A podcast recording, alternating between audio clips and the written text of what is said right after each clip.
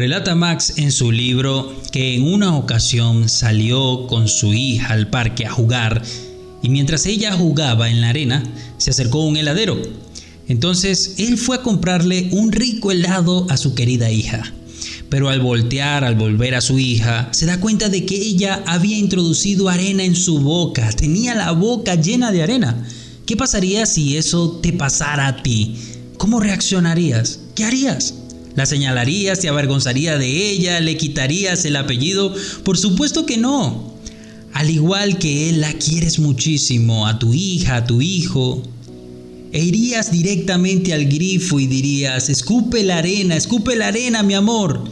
Mientras Dios quiere algo maravilloso para nosotros, algo dulce para nosotros, muchas veces nuestra propia ignorancia nos hace comer tierra Dios muchas veces nos sigue insistiendo, escupe eso. Eso no se toca, pero como niños inmaduros, Él nos ama y sigue esperando de que lleguemos a la estatura de Cristo Jesús. Dios lo ama tal y como es usted, pero se rehúsa a dejarlo así. Él quiere que usted sea como Jesús. Él desea formar parte de su vida.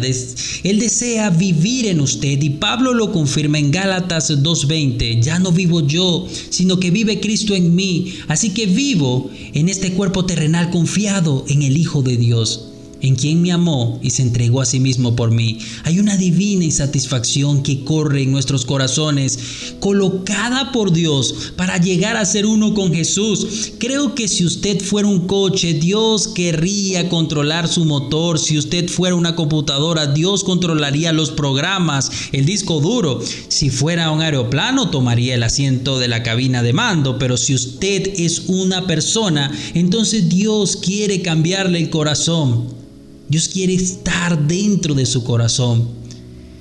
Pero ¿de dónde surgió la idea de que no podríamos cambiar? El sistema continuamente nos dice es que eres así. Es como si esa pequeña niña le dijera a su padre o le gritara, papá, déjame quieta porque yo soy una cometierra. Muchas veces luchamos con la voluntad de Dios colocándonos identidades que no nos pertenecen. Es que yo nací así.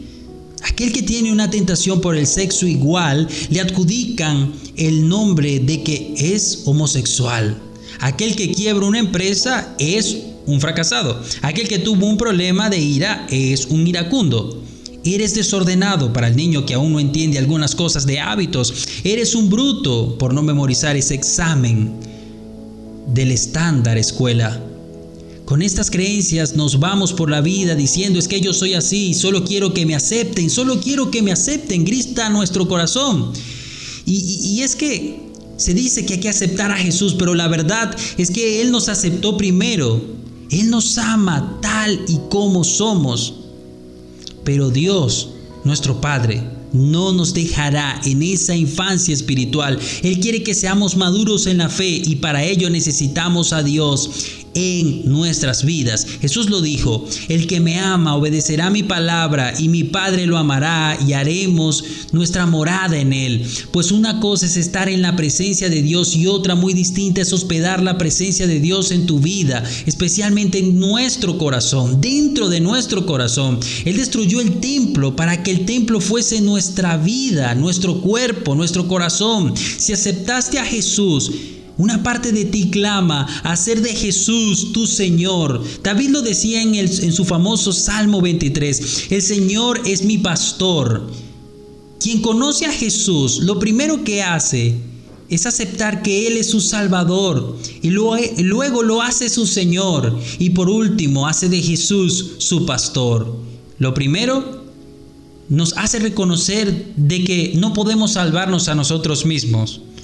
Lo segundo, nos hace entender que Él nos ha comprado. Y lo tercero, es que en sus manos siempre estaremos seguros. Por eso David decía, el Señor es mi pastor y nada me faltará. Es por ello que David fue señalado por Dios como un hombre conforme a su corazón. Y es que tener un corazón como Jesús requiere la valentía de hacer de Jesús tu pastor para hospedarlo en tu ser cada día de tu vida. ¿Qué cambios significativos tendría tu vida si tan solo tu corazón operara Jesús? Si yo fuera si, si ya no fueran tus intereses, sino los de Él, si ya no fueran tus posesiones, sino las de Él, si ya no fueran tus ambiciones, sino las de Él las que dirijan tu vida, podrías hacer una lista de cómo serían tus respuestas en los momentos no deseados, cómo tratarías a tu familia, cómo tratarías a tus empleados. Esa es la estatura a donde Dios quiere llevarnos. Engañoso es el corazón, dice Salomón, pero Jesús puede transformarlo. Para cerrar, quiero que escuches esta historia. Decirte, no seamos como la anciana, que teniendo dinero compró una casa en la playa donde no llegaba la electricidad, porque era muy costosa. Sin embargo, ella decidió colocar ese servicio en su casa. Pero todas las noches se veía la casa aún sin electricidad y el técnico iba a ver el medidor de la electricidad y se le preguntó, ¿usted usa realmente la energía eléctrica? ¿Vive usted aquí? Y ella respondió, sí, en ocasiones las enciendo, enciendo esas luces, mientras prendo las velas. A veces actuamos así, teniendo el poder de Dios en nuestras vidas seguimos usando las energías humanas que se acaban y nos devuelven a la oscuridad. Creo que es momento de encender el poder de Dios en nuestras vidas y que Él tome el verdadero control de nuestras vidas. Mientras los discípulos se preocupaban por la necesidad de alimentar a miles, Jesús no, Él, subió sus manos y agradeció por el problema. Los discípulos gritaron por miedo a la tempestad, pero Jesús no, él dormía. Pedro sacó una espada para enfrentarse a los soldados, pero Jesús no, Jesús levantó su mano para sanar su oreja. Su corazón tenía paz cuando sus discípulos lo abandonaron. Se enfadó y se fue a su casa cuando Pedro lo negó. No, perdió Jesús los estribos cuando los soldados le escupieron la cara. No, les vomitó fuego encima. Por supuesto que no, ni pensarlo. Tenía paz, los perdonó. Se rehusó dejarse llevar por la venganza. Te dejaré una tarea. Haz una lista de cinco hábitos que Jesús tenía y luego mírate a través de ese filtro. Saca una conclusión y actúa.